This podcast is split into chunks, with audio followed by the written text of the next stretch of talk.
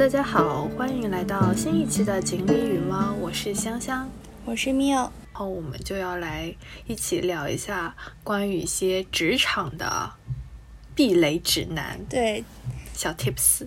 正好其实也是来到了金三银四，大家呃许多毕业生可能要找工作，所以我想今天也是。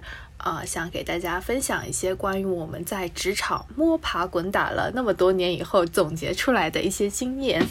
希望大家不要走我们曾经走过的那一些弯路。其实很多都，我我觉得其实很多都不是我们的弯路，我觉得都是我们希望我们的同未来的同事可以避开那些雷。唉，啊，也有一些弯路吧？我你觉得是弯路吗？嗯，我觉得。就是看你怎么定义这个弯路吧。就是我们肯定也是个学习的过程嘛。那么学习了之后，你再去看之前自己做的一些事情的时候，是会觉得有成长的。但是你之前的那些作为的话，可能对别人来讲，别人对你的印象是有减分啊，或者说，嗯，这能算弯路吗？嗯，我觉得。也不能算弯路吧，可能就是如何从一个真的小白快速适应职场这样的一个环境吧。因为很多事情其实，在学校里老师并不会教你的，只有你真正的通过一些实习的经历，然后你真的去进入职场之后，你才能够知道一些。呃，需要避开的雷，然后知道怎么做，可能更能体现你自己的专业性吧。嗯，然后我相信大家肯定也会经常，特别是想找工作之前，会游览一些像那种小红书啊，或者是抖音上有很多那种教你做一些职场啊小 tips 的人。我觉得那种都可能会比较零散一点，但是我我觉得我们可以基于我们自己的经验来集中的做一些分享。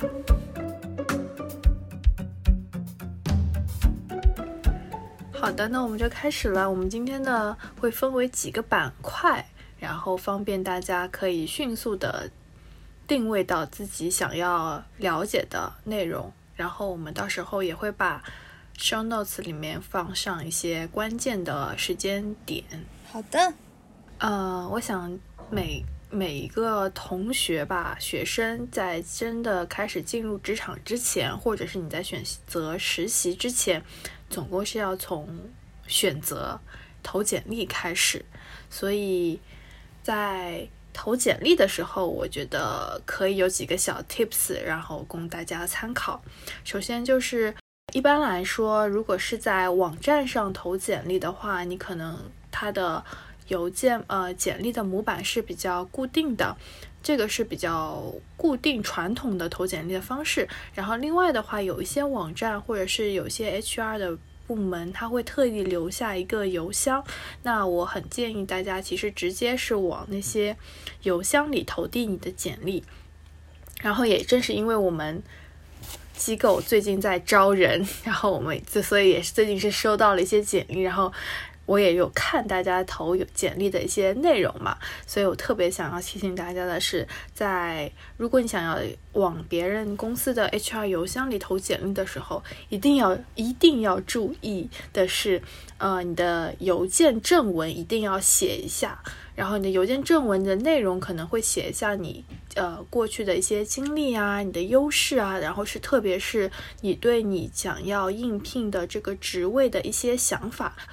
把你的优势体现在你可以胜任这样的一份工作中，然后另外呢，就是你在发你的简历到邮箱里的时候，其实很重要的是，呃，你的文件一定要是 PDF 的。如果你在自己的 Word 上做完排版以后，如果你又是发了个 Word 的版本，很容易就是别人收到的时候就是排版错乱，然后就看上去就不够美观。然后另外的话，很多人投简历的时候。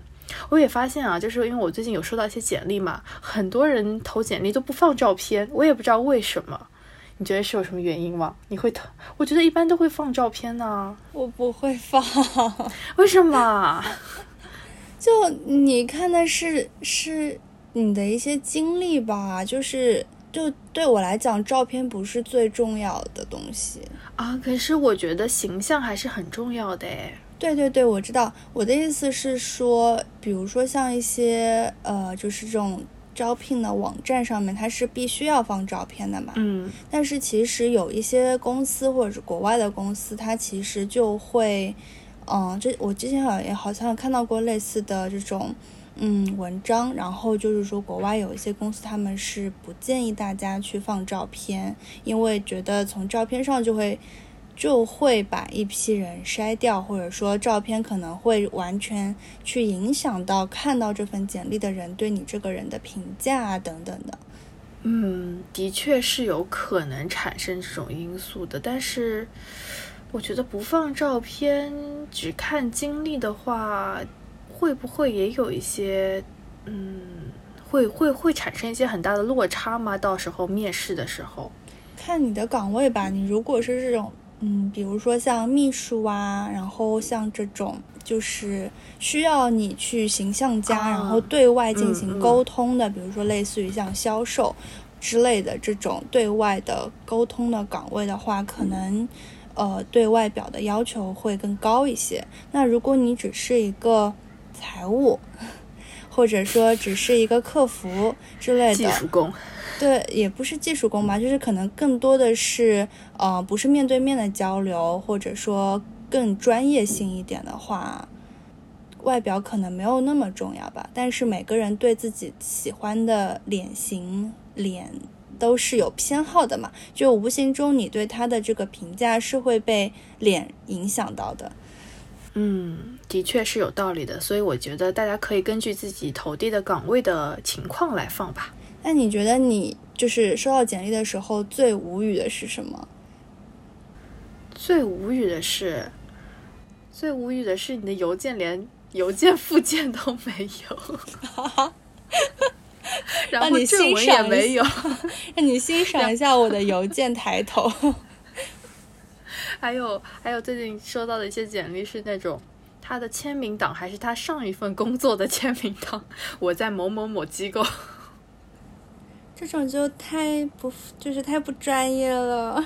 对呀，而且这种人都已经是，因为我们现在招的那个职位是比较高端的嘛，是偏向管理层的。然后还有一些人是那种，呃，初入职场，然后呢就完全不匹配他的岗位要求，然后就投你的简历，就差很多。嗯，就是会有一些人，嗯，他们就是广撒网，对吗？对，是的，很多情况我觉得大家都是为了广撒网，然后基本上不太在意岗位的要求吧，因为呃，我们的要求就是会有一些专业性的要求嘛，但是很多人几乎都没有的。嗯，那这里其实也会就联系到下一个问题，嗯，我们这个简历当中肯定会提及到我们自己之前的一些经历，那这一块的话，你会不会有一些实际的这种？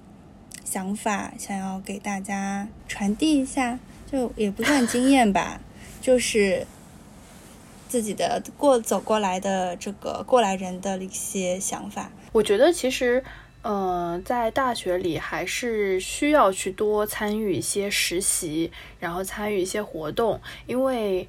呃，我自己可能就是从大二开始，我就有去选择性的参与一些我自己感兴趣的一些公司的实习嘛，因为我觉得在实习其实就有一点像帮你提前试错，就你会去先提前了解一些，比如说有些行业他们本身在干些什么，然后整个环境是怎么样的，然后这家公司又是怎么样的，然后这样呢也能够在实习中能够快速的帮你去。呃，建立一定的职业的那种专业化的能力吧，就特别是在你实习的过程中，肯定也要学习一些什么发邮件呀，然后职场的一些上传下达的一些沟通呀。所以我觉得实在大学中，大家可以多去选择一些实呃公司实习，但是我不是特别建议啊，就是因为。我之前也有收到一些实习生的简历嘛，然后我就发现实习生的简历上，他们写到的一些过去的实习经历就会非常的，哎，怎么说 一言难尽。他们写的不是实习经历，他们写的更像是兼职的经历。就比如说是什么类似于去电信公司发传单啊什么的，其实这种就不太，我觉得不太适合写在你的简历上面，除非你在比如说什么发。传单，你做了一些创新型的事情，就是能够体现出来你的一些个人的优势和特征，你可以写一下。但如果并不能很体现出来的话，我觉得不太适合放在上面，因为一般来说，我觉得 HR 看的时候会有点 啼笑皆非。真的还会有人写发传单啊？有，我之前收到的实习生的简历里面就会有写，但好像忘记了是不是发传单，反正就是完全不相干的事情。嗯，你觉得不相干也行吧，就是能把自己的优势、特长和一些特征体现出来。就是总总体这个简历里面写的这些经历是帮你去，呃，去怎么讲 add value 这样的一个，知道怎么翻译？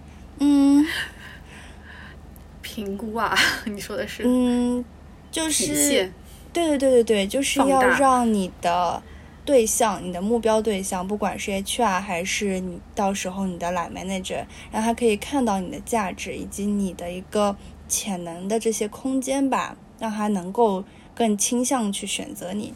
嗯嗯嗯，对，所以在简历的撰写过程中，其实很重要的是，嗯，不需要写一些非常细的内容，但是需要体现出来你的优势和特点。然后比如说你完成了。你可以一句话带过你完成了什么事情，但是你在这个事情中，你可能是你发挥了什么作用，你要突出这一点的内容。是的，你的价值包括你做成了什么。嗯嗯。哎，其实就是自我推销。是，但是你的就是简历，因为你想，如果大公司的话，HR 就会看上千几百份的简历，同一个岗位就，所以你还是要好好做一下，然后特别是。在编辑排版上，我觉得也是挺重要的。然后有有的简历真的挺离谱的。我觉得是你还比较用心，真的很多的简历你都看了。其实真的，如果是大厂的话，他们都有一些 RPA 的工具，然后直接可能不合格的就 pass 掉，然后缺少某一些条件的就 pass 掉，你的简历根本都不会被。送到人工审核的那一趴去，嗯，但这个应该都是在网站上吧，会多一些。嗯，是的，这就说到了我们下一个问题，非常顺的，就是有一些同学可能会比较茫然，就是选小公司还是选大厂。其实这个问题会伴随整个整个工作生涯吧，就是如果涉及到跳槽啊这种，嗯，是的。其实是的，我觉得可能还是更多的是看你个人的一些啊，怎么说？好像还是会说到职业规划，但是呢，又感觉也有可能是有些契机的问题。就是选工作、找工作，真的还蛮有有一种命中注定的缘分。是的，有一些都是嗯。命运，真的，真的，真的是命运。就是一方面可能是自己是不是很努力，是不是足够优秀，然后另外一方面其实也是运气，就是正好是不是这家公司有空出来的岗位适合你，然后同时你也喜欢这家公司，那你就是互相 match 的。但是很多时候，有些公司就可能没有岗位啊，或者是。呃，正好这段时间是满额的，因为现在公司都是有配额的嘛，他不太可能会单独为你开辟一个职位，因为招一个人，毕竟他的成本在那里，所以其实很多时候还是有一些契机的关系。然后，嗯，所以刚才也说到，为什么在大学里会推荐建议大家在大学里可能要多参与一些实习，其实一方面也是能够在实习的过程中多认识一些你想要了解的行业的人吧，我觉得。拓展人脉还是有一些必要性的。嗯，如果是正经的实习的话，其实还是能够认识到你工作当中的一些前辈。然后，如果说你已经决定了以后的工作方向是往这个地方去发展的话，那么这些人脉的维系啊，你在他们心目中这个形象的构建，都还是呃能够越早越好。嗯，是的。然后，特别是。嗯，有一些是，比如说你在一家公司实习之后还挺想留下来的，所以你你就可以尽早的去和你的直系领导去沟通，有没有机会可以留下来啊什么的。这种感觉就其实找工作跟谈恋爱还挺像的呢。是的，哎，还是还是缘分的问题吧。这就不得不说我的我的实习经历了，实在感觉说了我是几百遍。嗯，就是本来最后一份实习的时候，其实已经是大四了，然后大四，呃。大四的第一学期的十一、十二月份开始实习嘛，就进那家公司。嗯，然后那个时候就等于一开始是只是想要去做一些可能是年度学习，呃，不是，因为大四的时候我们学校是有实习。实习学分的，所以说就是你自己去选择一下一些公司，可能去参与一些实习。然后当时正好就选到一家公司，就还不错。然后呢，但是可能当时的确是没有抱着是想要留下来的心情。但是在实习完一段时间之后，然后特别是，呃，我从十一、十二月份开始实习，然后到了春节之后，其实就等于是面临了要。呃，赶紧要先找工作，就是确定下来，毕业之后就是等于要签那个叫什么三方协议，对吧？是的，太久远了，已经 忘记了。对，就是三方。对对对，签完了三方，你就获得了解放。对，但是呃，我当时就和我的直系领导沟通，我就问他，就是有没有可能是有岗位的，因为其实他们那个部门是缺人的，但是并没有真正真的去对外招人。就是招一个岗位什么的，所以就当时就问他，然后他就说会尽量帮我争取。然后呢，在这个争取的时间段里面，太花费太长时间了，而且最后还只有一个岗位。然后在我和另外一个人之间就选了另外那个人，然后我就导致我最后就等于是没有在毕业前就把三方签下来，然后同时也命令了要重新找工作这件事情嘛。嗯嗯，但是其实。呃，不得不说，虽然的确这家公司有点坑，但是当时就是和我管我带我的那个姐姐，还是对我相还蛮好的，其实是可以说。然后不是我正好面临了六七月份要开始找新的工作，就找正式的工作之后，其实她也帮我问了一下她的一些朋友啊什么的，所以我后面那份就是正式入职的那个工作，其实也是她帮我推荐的。当然，后面那份工作其实也不是特别适合我，然后后来就换走了。嗯，反正都是一些尝试嘛。刚刚毕业，大家都还没有找到自己正确的定位。哎，我觉得我们现在也没有找到。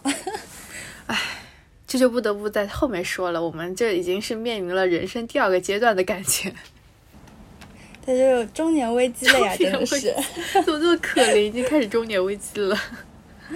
哎，那我们先来讲这个话题吧。就你觉，从你的角度来讲的话，你更倾向于看这个岗位跟你自己的诉求或者说职业规划是不是 match，还是说你可能会更去看这个领导或者说你的上级他是一个什么样的呃性格，或者说他是什么样的一个风格的人，然后去做一个选择。但这个岗位它可能本身呃不是你。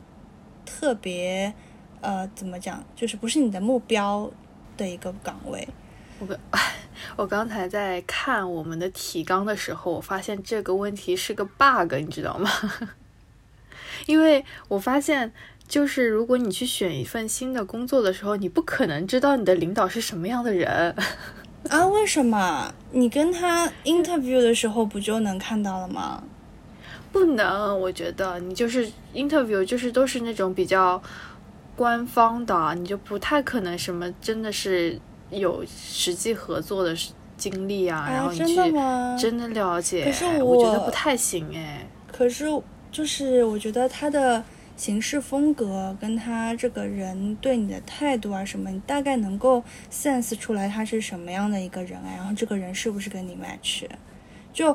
我我不知道，就是因为可能是我们，就是机构跟这种 intercompany 就是这种不太一样吗？我觉得还是，嗯，只能大概了解吧一些风格，但是他的做工作的形式风格，你其实是不太了解的。嗯，然后另外啊，还有一个是。还有一个 bug，你知道是什么吗？就是他岗位里描述的那些内容，很有可能在你未来的实际工作中，完全是不太一样的。对对对，但是这是另外一层了。这个是他写 JD 的时候有没有给你挖坑，或者说你的岗位是不是后期他对你的要求发生了一些变化。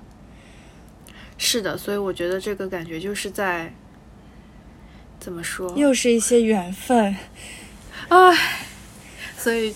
所以找工作是个随机的事儿。对，但是比如说我前面会想到说你是选岗位还是选领导，是因为其实比如说我之前那份工作我是想往分析类的这个方向去发展的，但是嗯，后来去最终 award 这个 offer 其实是另外一家公司猎头来找的一个管理系的一个岗位了。然后当时其实两个来 manager 人都还挺好的，但我会觉得说能够感觉到一个是有一些想法，然后他本人其实是更偏向于对事不对人，嗯，他对你的个人发展可能也会有一些他的想法的。那另外一个只是呃完成工作。然后他更要求你对这个工作的一个精细程度，而非一个，嗯，从整体来看你整个规划或者他们整个部门的规划，就您你能看到他们站的这个位置是不一样的。对，所以这种情况下，你会觉得好像还是另外一份工作更 match 你之前对自己未来的这个预期，就能感受到一些。但是你说这个真的看得准不准的话？也这也看每个人的能力吧，或者说你进去之后跟这个人的相处，跟你的领导、上级，包括整个你团队内部的一个相处，是不是比较和睦一点？唉，总的来说，这就是运气。嗯，还有就是企业文化吧，就看他卷不卷，然后，嗯。是不是是一个，就类似于这种？反正我现在遇到都是佛系的。嗯，但是我觉得看领导还有一个问题，就是你要看领导的领导的想法是怎么样的。因为我前面有之前的中间有一份经工作，就是我觉得我的领导是 OK 的，但是我觉得我领导的上面的人是不 OK 的，就是在天花乱坠，你知道吗？所以我就觉得。就很扯淡，然后我就觉得，嗯，待不下去，我就要走了。那你等于就是你还要看 你的领导对你的领导的领导的向上管理的能力，他管不了啊。哦，就是就怎么讲，先不管我现在的领导帮不帮我争取这件事情，但我觉得他向上管理就很牛逼，就他知道什么时候应该反抗，什么时候应该顺势，就。学不来，真的学不来。那你反抗了吗？你是不是还没反抗过？我有反抗过，但是都不是这种大事情，都是小事情。这就是在职场中可能逐渐需要成长的地方吧。是的，嗯，所以，嗯，怎么说呢？就是还是个人选择吧。然后，另外，那只能真的是可能在实习中实习实习的时候是有机会可以让你。做一些试错，但是真的进入职场之后，前面几年可能还可以。但是如果你频繁的跳槽，其实对你未来的职业，就是你投简历的时候也会有一些问题。所以还是在实习室可以让你多尝试一些动作。所以建议大家还是在大学里多实习吧。是的，而且就尽量不要有那种空窗期。或者说，请为自己的空窗期找一个非常完美的故事。你这说的是那个入进入职场之后了，对吧？实习无所谓啊。对，实习应该无所谓。对，好的，那我们就正式进入了职场。其实我们就是说，假设有一个小张。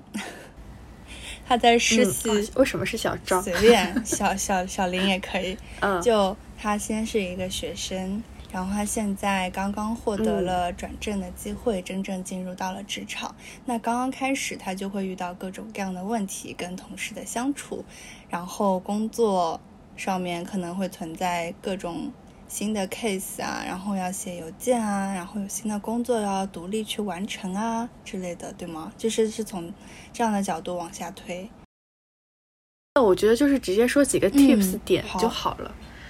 就是比较重要的一点，但是我其实也不是很确定啊，就是现在上班的人还写不写的邮件这写的写的，件事情，放心写的。没有，我就觉得感觉就只有一小撮人还会写邮件来同步工作的一些文件的内容，大多数的人好像是不是都是在呃微信上，或者有一些可能是像钉钉啊，然后飞书啊这种软件上直接就把文件丢来丢去。嗯，看行业特性吧，就可能是这种互联网，它其实要求的是一个时效性，那它可能就会用自有的软件来进行这个工作方面的沟通嘛。然后，但是比如说像 consulting 啊，或者是一些外企的话，它更多的还是通过邮件的方式，或者是 con call 的这种方式来进行工作的交接还有沟通的。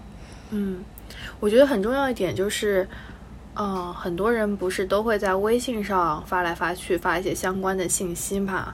然后为什么我也我其实我有点想强调，就是如果你是刚初入职场的话，其实还是要养成一定习惯，或者是学会去写邮件这件事情，因为很多时候微信的这种聊天记录都是比较随性的，然后呢，你很难去做一个最终确认的动作，所以。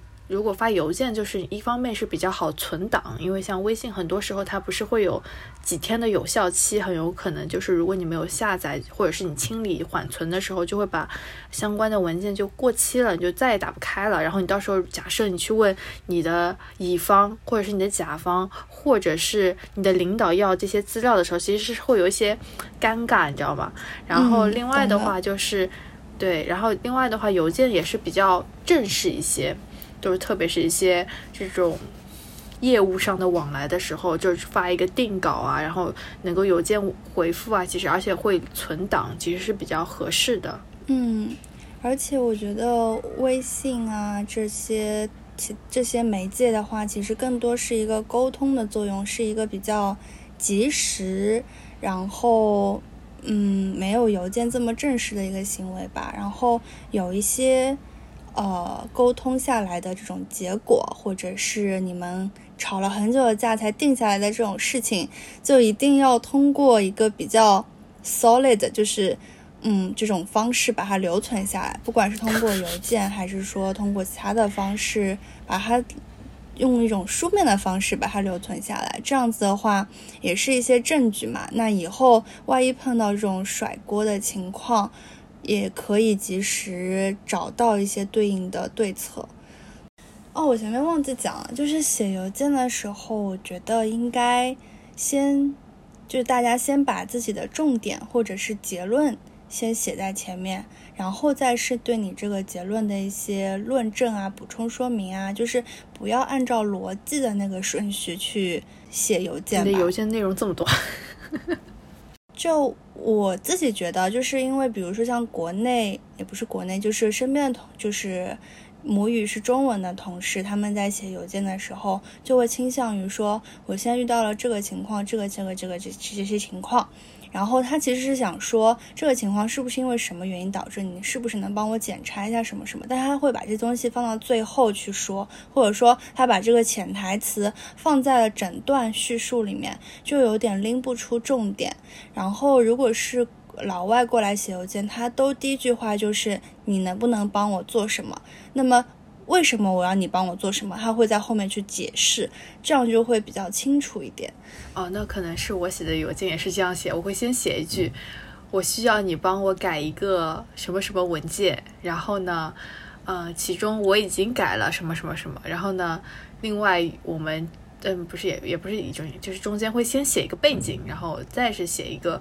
呃，其中有哪几个点是比较困惑的，就是会用一二三四五这样列出来，这样其实也比较方便。这一般我跟特别是我们法务沟通的时候，他就可以直接在我的一二三四那几个点下面就直接做回应，就比较方便。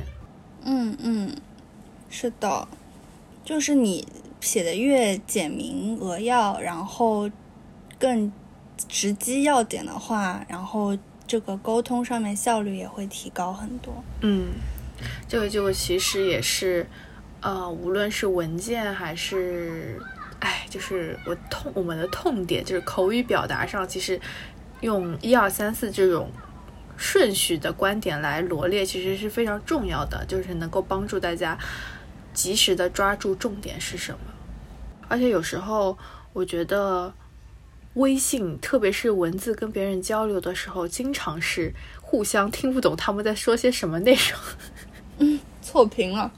对，一个是错评，然后另外有是我觉得呃，有一些人的表达能力他不太擅长用文字表达，就有时候你就真的只能是必须得用语音去 call 一下他，然后跟他语音沟通一遍，你就是这件事情要怎么做，然后你的想法是什么什么，你才能够。呃，做好这件事情，然后，但是我特别建议的是，比如说有一些 call 完以后，就特别是有一些开完这种会议之后，就是一定要有一些文字上的留存，就是你要把刚才我们 call 完的事情，呃，确定的步骤、任务、指标、目标什么，都把它用文字把它至少发在微信上，然后跟大家同步确认一下，刚才我们说了一二三四五六七这这么多点，呃，然后我们接下来要做什么什么什么，这样就是会比较。互相能够有一些工作这种我很怎么说工作痕迹的留存吧。嗯，是的，就是不管是这件事情你们决定下来是要怎么做，接下来有哪些步骤，然后这些步骤分别有哪一些部门或者是人员去跟进，都一定要写下来。然后这样，不管是你去把这个痕迹留存下来，还是说你之后再去 follow up 这些工作，大家都在一个什么进度的话，也都会比较方便一点。嗯，然后接下来想说的是，因为最近也不是最近了，就是去年我们就是刚也招了一个刚毕业的小女生，就进到我们机构来。上班嘛，但也是正式入职的一个身份。然后呢，那他因为个人的一些原因，也是前不久又离开了我们，离职了。瞬息万变，唉，瞬息万变。但是我也是在带他的过程中，其实就发现了一个比较关键的点，就是特别是你这种初入职场的同学，就是非常也需要注意的一个点，就是你在整个工作的过程中，因为你刚初入职场，你可能会有很多不懂的内容。那你如果遇到一些不懂的内容的话，其实还是会需要及时和你的领导和你的同事进行一个沟通，然后不要等。到最后就是中间，就是其实，在中间的过程中，我也有问他你做的怎么样啊，然后你准呃有什么困难啊，但是他就并没有反馈给我他觉得哪些有困难的，然后直到我最后收到他的作业的时候，其实就有点差强人意嘛，所以我觉得，呃，整个呃。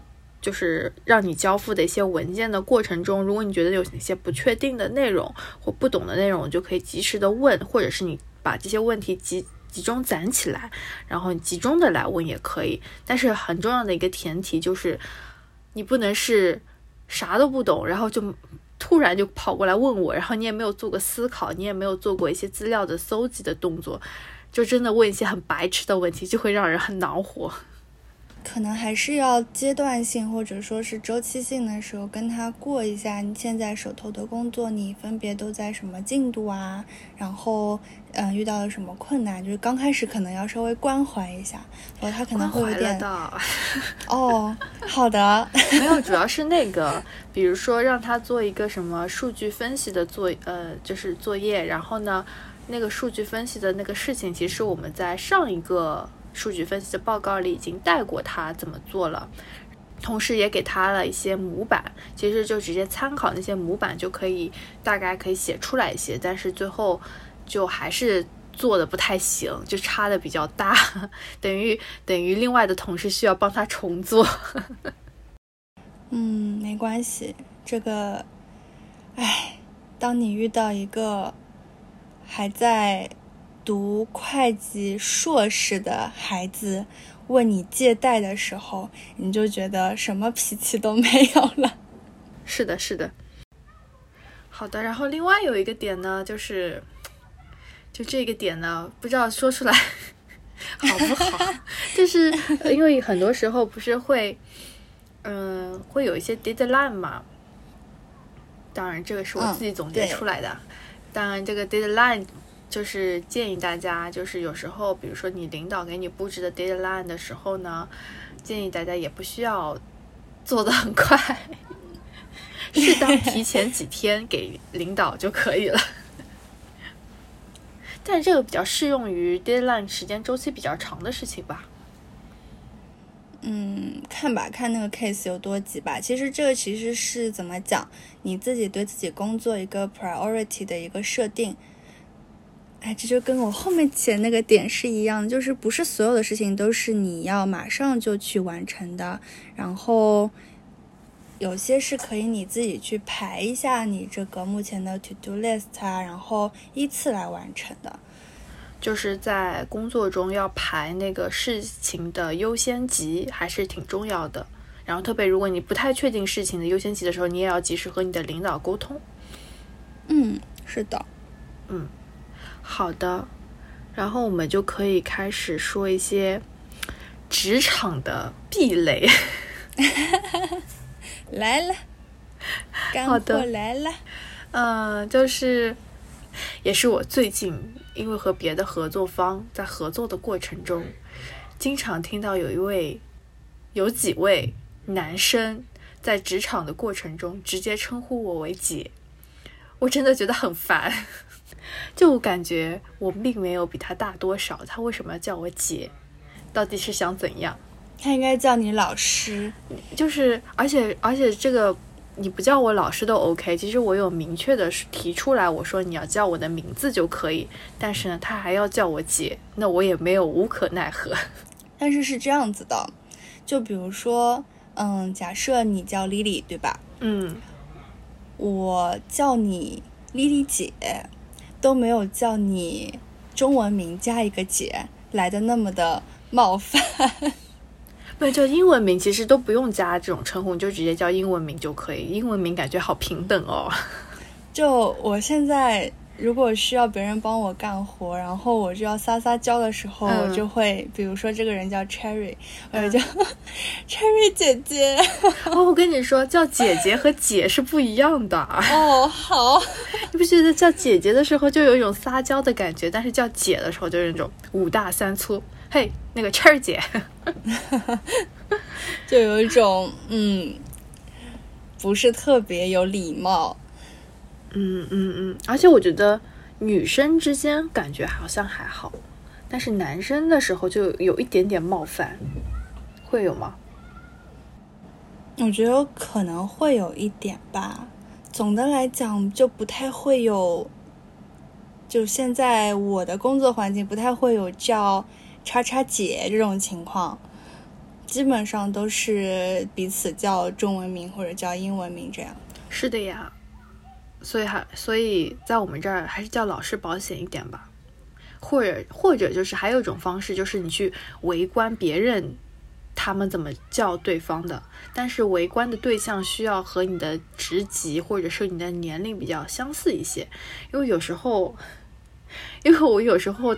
嗯，怎么说？其实我有一点不太注意的点，就是我之前我领导叫另外的一家机构的领导，就是直直接叫那个他，比如说他的名字是 A B C 嘛，他直接叫 B C，就他的那个名字的那个地方。然后呢，我当时没有太注意，我也直接称呼了人家，但是人家不是，人家也没有太在意嘛。然后后来我就在和他们沟通其他的项目的时候，我就发现了他们就是呃。下面的一些伙伴，或者是和我差不多年龄，就直接称呼人家是什么什么，哎，就直接说吧，就是反正是什么什么秘书长，或者是什么什么老师，或者是就是那种称呼。这个是，呃，就是可能是大家，嗯，他们内部的一些习惯，但是也有那种机构，它本身。内部就不会叫什么什么秘书长，就真的就直接称呼名字的，所以那个时候你直接称呼名字是 OK 的，我觉得，所以可能还是要多观察一下别人是怎么称呼的。嗯，就可能从模仿出发，但是还要再因时度势的看一下。对对对对对，然后特别是如果你一开始不确定，肯定是叫老师是最保险的嘛。嗯，我也觉得。毕竟，连我们这种外企都会叫老师，真的是太神奇了。为什么叫你老师你生气啊？我不生气，我觉得奇怪，就是奇怪是有点奇怪，就是有点对，就会有一种德不配位，就不要叫我老师，有点受不起，受不起。对对对，会有点觉得受不起，然后让他不要这样叫了。然后这个是一些称呼上的禁忌吧，就是大家可能在正常的呃工作中就是要注意的。那我觉得这个这一点外企还是挺好的，你直接称呼英文名还是挺方便的。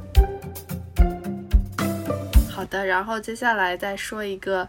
职场关系的相处吧，就是当你进入职场的时候，我觉得职场和你正经的社交关系还是会有一定的区别。可能同龄人来说会相对好一些，但是有一些情况下，很多时候就是从同事到朋友，就是有一个晋升过，不能说晋升吧，就是中间还是会有一些区隔。所以如果大家在和同事相处交往的过程中，还是会需要，不需要哦，不需要太敞开心扉，这样说可以吗？哎，就可能可能需要看一下吧，这个同事他跟你有没有这种竞争关系，因为大家。到职场里面或多或少面临晋升、面临转部门或者是等等这种情况，会存在一些竞争关系。那如果我不排除处于竞争关系当中，但依然关系很好，嗯的这种情况，有肯定也是会有的。但大多数情况下，如果你存在一些竞争关系的话，那可能你还是要有所保留吧。就是这个敞开是一种有所保留的敞开，就像一个试探的过程。你觉得它是一个可以从同事到朋友进行一个呃，我们进行一个更复杂的关系的相处的，能他能有这样的一个资格的话，那你再去多多多敞开一些。这个不得不说，其实，在学校里交到的朋友还是挺重要的，他很有可能就是成为你未来人生中。一直会保留着的朋友，但是职场中的朋友，嗯，Miu 应该有，但是我这边其实并没有。就是比如说我离职以后，还能够跟前公司的同事会有比较密切的联系，或者是出来吃饭的那种关系，我是没有的。我觉得这里其实对我来说还是有一定的心态上的转变，就是我因为我现在跳槽的还比较少，可能中间经历了两次，但是你会发现说，呃，每经历一次之后，你能够呃保持一个稳定联系的这样的一个同事是逐渐递减的。当然，这可能也跟我工作。性质有关，他最早是在事务所，是一个人力流动非常高的公司。那么这种情况下，我可能每个项目接触的都是不一样的人。那在接触的这段过程当中，如果说对方是一个非常自来熟的性格，或者双方我们进行了这种小组作业之后，大家建立了这种革命友谊，那在当下的话，其实你们关系是会看起来挺好的。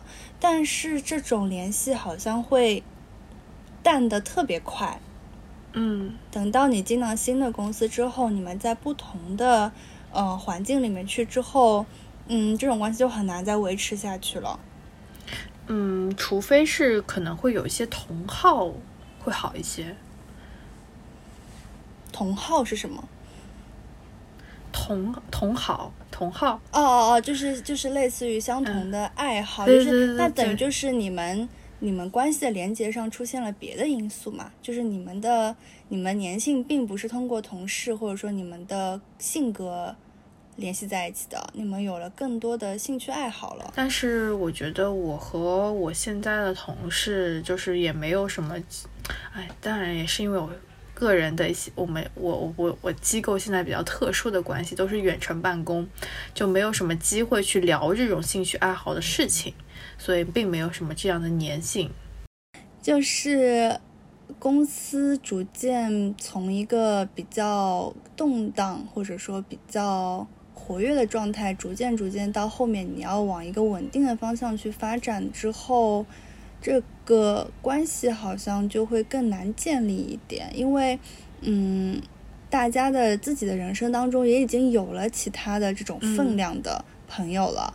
你再要去搭建这个关系，等于说把把别人的网络再扩开，把自己塞进去。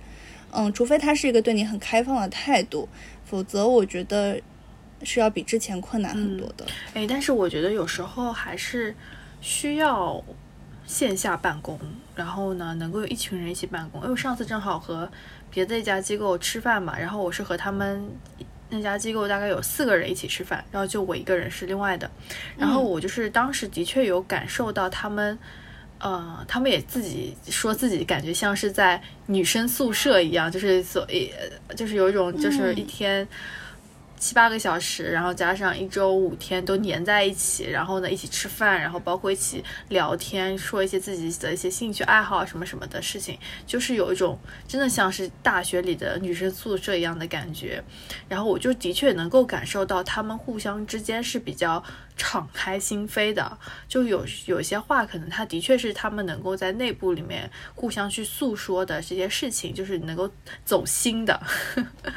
嗯，就可能还是看环境吧。就是如果你的机构有的环境并不是这样的，就包括我以前也有工作，嗯，怎么说呢？就是，呃，即使有吃饭，但也是随便瞎聊聊，然后那种互相并不在意对方在干什么，可能就是互相说说自己什么家里的事儿，就简单说说而已嘛。就是并不能长期维用来维持你的关系。就是人和人之间还是讲究一些。气场是不是相合，想法三观是不是一致这样的概念？嗯嗯嗯，是的。怎么感觉就是人生就是在缘分，一切都是缘，就是看你在合适的时间或者不合适的时间有没有碰到。你碰到了，你们就干柴烈火了；没碰到，你们就从来没碰到了呀。没碰到就是一。是平淡的赚钱关系。嗯，不过我刚才预想了一下，或者说我去想了一下，我另外更加有这种粘在一起的概念的这种嗯同学，嗯，他是老师，然后呢，他现在也已经换到了第三个学校去了。嗯，但是他自己就也说过，他觉得他第一份工作的学校里面遇到的这个。同一期进去的这些朋友是就是非常稳固的一个关系，然后加上他们都是同一个职业，就会更加怎么讲冷暖自知，互相能够知道自己的一些困境啊，也会遇到相同的比较操蛋的事情，比如说一些很恶心的家长啊，或者是学校很恶心的安排，这种情况下是非常能够快速建立起非常坚固的这种革命友谊的，然后。他现在换到第三个学校了之后，其实他都没有给那些新同事加过他的私人微信，就是他那些同事都只有他的工作微信。嗯嗯嗯。但是他新的这份工作去了多久呢？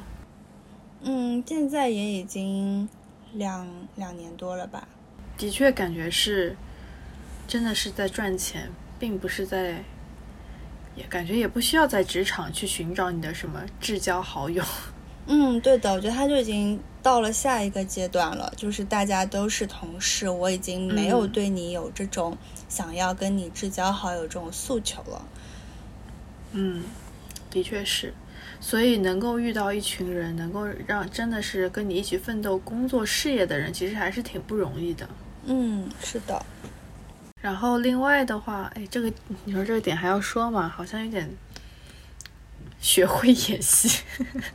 哦，没有，这里我本来是想分享一个例子的，就是嗯，其实这里涉及的是两趴，一趴就是自信，就在职业职场上面，自信是很重要的。虽然我还在。修炼的过程当中，但是明显你自己是一个嗯准备好的状态，和你一个非常处的状态，你能呈现出来的效果是不一样的。那其实我们平时遇到一些什么工作汇报啊，或者是 presentation 这种情况的话，你是要体现一个比较自信的状态，就哪怕你其实挺紧张的，你也要装出来你很自信。然后这种时候的话，其实就比较推荐大家能够预见到一些会被问到的问题，然后事先准备一些答案。就是比如说，我今天要做一个方案的分享，那我先想一想这些大佬们会问我一些什么问题，然后我准备一下我的答案。第二趴就是以尽可能的去多思考。就是我之前遇到过一件事情，就是我的同事跟我说，现在有这么个事情要解决。我想了一下，要么就是 A，要么就是 B，但是 A 和 B 我都不想做。他就是在那边摆烂，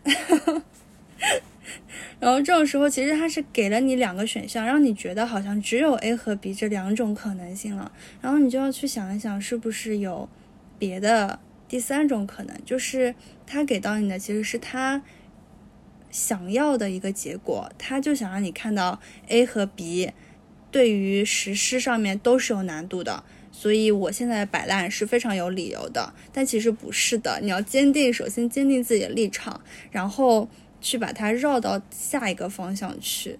就是，我觉得就还蛮多现实中会遇到，大家自己守着自己一亩三分田，不想多干活，就经常会遇到这种摆烂的情况。这种时候就一定要去。绕开他们给你设好的这个固定的坑。嗯嗯。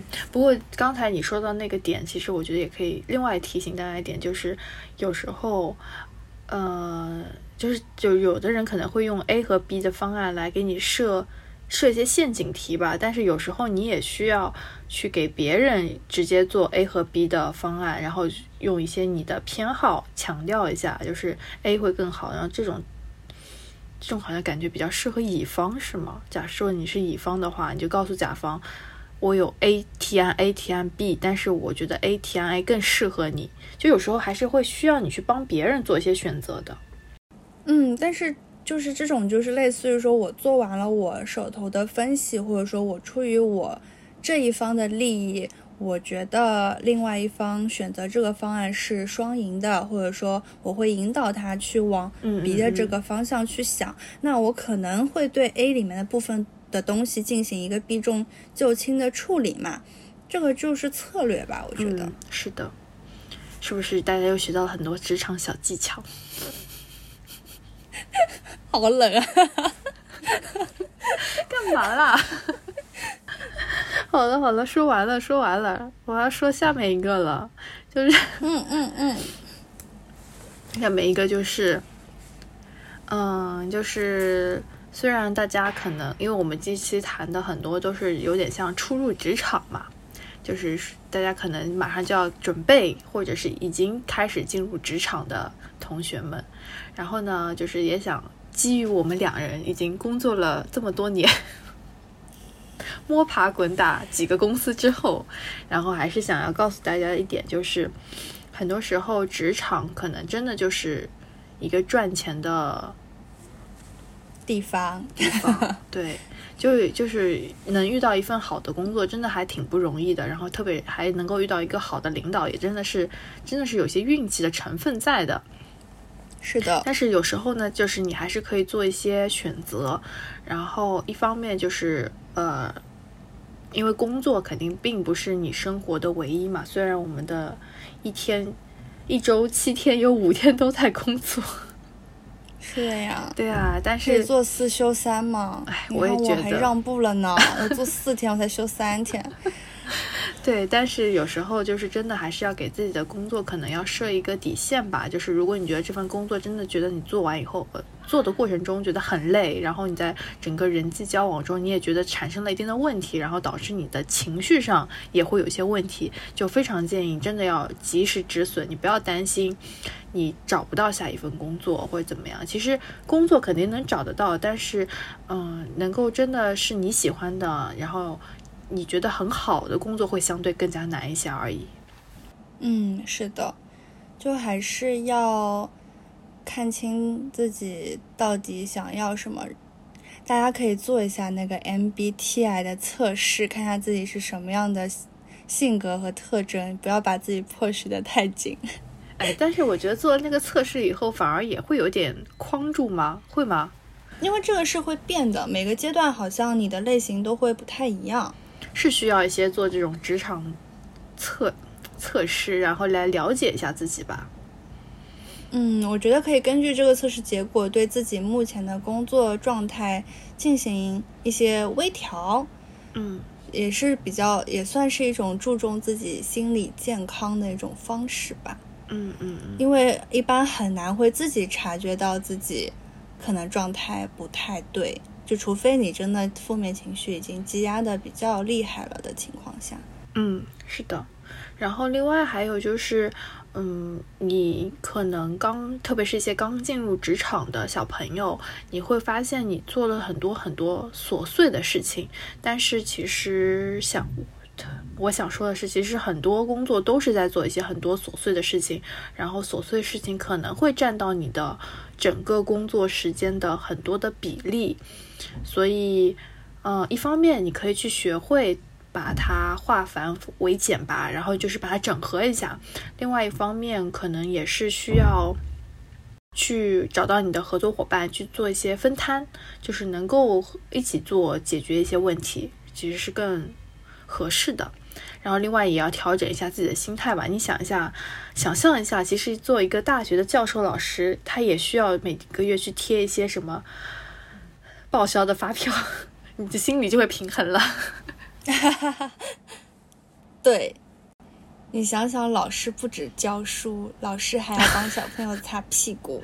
是的呢，我觉得这些都是一些可能刚进入职场会需要了解，然后学习的内容吧。然后我们就总结了一下，基于我们从学校然后到职场的一些身份的变化中，呃，希望在校的一些学生可能会。了解到的一些学校里老师没有教你的事情吧。我们大概分了几类的内容，然后由我来为大家简单的阐述下。当然，大家可以如果觉得有不对的，或者是有补充建议的，都可以在评论区告诉我们，然后我们可以一起互相讨论。就是那些大学没有直接教你的事，嗯嗯嗯，就是那些大学老师没有告诉你的事，告诉你的秘密。Number one，Number one，嗯，就是很多学在你大学里学到的一些专业知识，可能在你未来的职场工作中都并没有用，除非是有一些非常技术类的专业吧，可能会是直接运用到的。但是很多的，当你进入职场之后，你会发现你学到的那些专业知识其实真的用不上。是的。然后第二个呢，就是，嗯，反而是有一些看似无用的基础课，其实是会影响到你的一些未来的职场的，或者是影响到你未来的人生的一些，嗯，潜移默化的影响吧。就是包括，我觉得是一些艺术类的课程，或者是一些法律类的课程，好像更有用一点。但是其实都是选修课。对对对，就是觉得，我觉得大家可以多去选修一些这种艺术类的课程，其实对自己未来的一些审美啊、价值观都是有有影响的。然后还有一些哲学系的，然后中文系的课程都可以去学一些。第三个呢，就是我建议大家还是要注重一些，或者是在学校的生活中多。积极主动的参与一些小组的作业练习，然后锻炼自己的一些团队协作能力。因为在未来的职场过程中，其实你都不是单打独斗的，你都是需要和你的同事去配合完成一些项目，所以团队的协作能力是非常重要的。所以这个一方面你可以参加你的小组作业，然后另外一方面，在学校里也可以多参加一些社团活动呀，然后学生会、团委这种活动的也可以多参加一些，然后。可以，也可以承担一些组织的工作。第四点的话，就是其实大学里最宝贵的是时间。为什么这么说呢？因为我觉得回想起自己过去大学里的确还挺空闲的。其实就是大学里大家可以多看一些杂七杂八的闲书，都是还挺好的。然后另外也是可以参加一些看似没有用的活动，然后这一方面也可以帮助你找到自己感兴趣的事情。另一方面，你也可以在这些。书啊，或者活动啊，一个结交你的朋友，长增长你的知识，然后并且帮你去找到你未来想要做的一些事情吧。第五点的话就是大学里其实还是需要多做一些。社交吧，就是无论是参加活动也好，或者是认识一些朋友也好，都是还挺重要的，因为这些都是你，呃，在大学里积攒的一些人脉，在未来的职场过程中，你说不定哪天就会运用到。是的，而且现在其实大学就更像一个社区嘛，比如说像上海这边会有松江的大学城，它是有多所高校。在一个街区里面，那其实这些会有很多连结性的活动，然后像很多选修课是可以跨校去选的。那其实，呃，艺术类的课程，那那边会有专门的艺术类的院校，然后法律的课程那边，比如像松江是有华政的，对，就是就是可以跨校选的。反正也很推荐大家去参加社团啦，那种自发的。组织啦，或者学生会啦什么的都可以。嗯，提前锻炼自己解决问题和学习的能力。是的，还可以练英文呢。那可能 要选个英语的社团。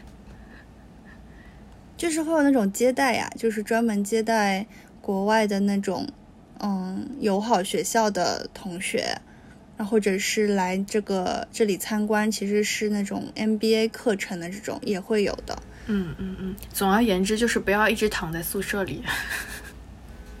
哦，还有那种竞赛，就是比如说像我们那个时候就会有一个比赛叫做挑战杯，它是一些社会调研类或者是建模类的一个竞赛，你自己选题，然后自己做研究，然后自己得出结论，自己论证这个结论。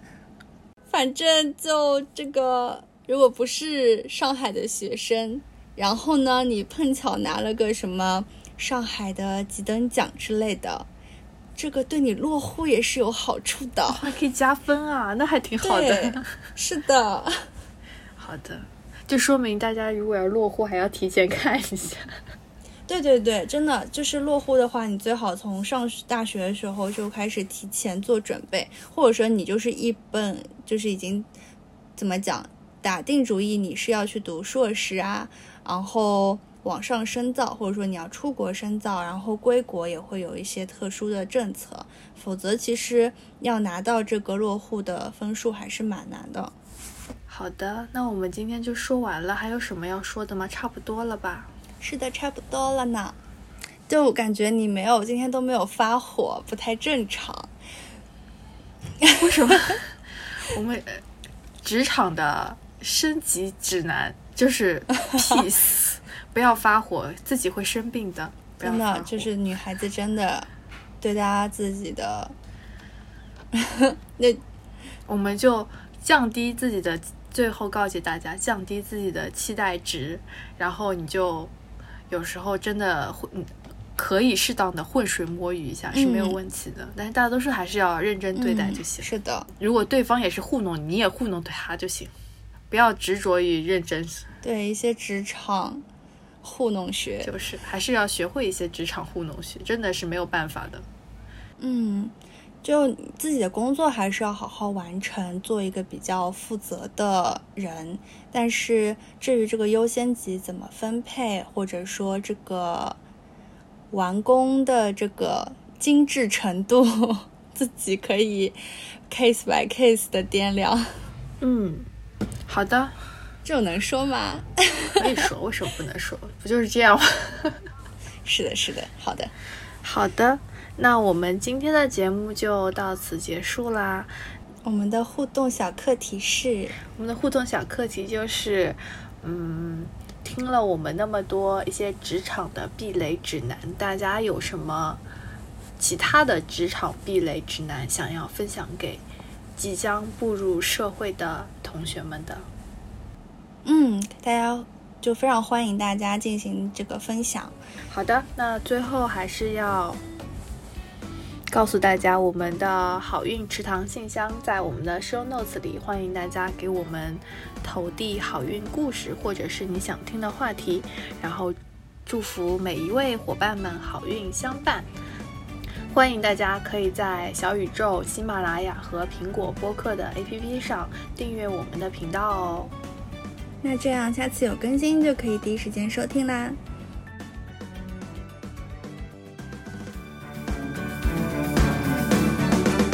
要是、哎、又是我觉得啊，哎，你不要你觉得，你先说。好的，我不要你觉得，我要我觉得，我也不要我觉得，我要。开始？绕口令吗？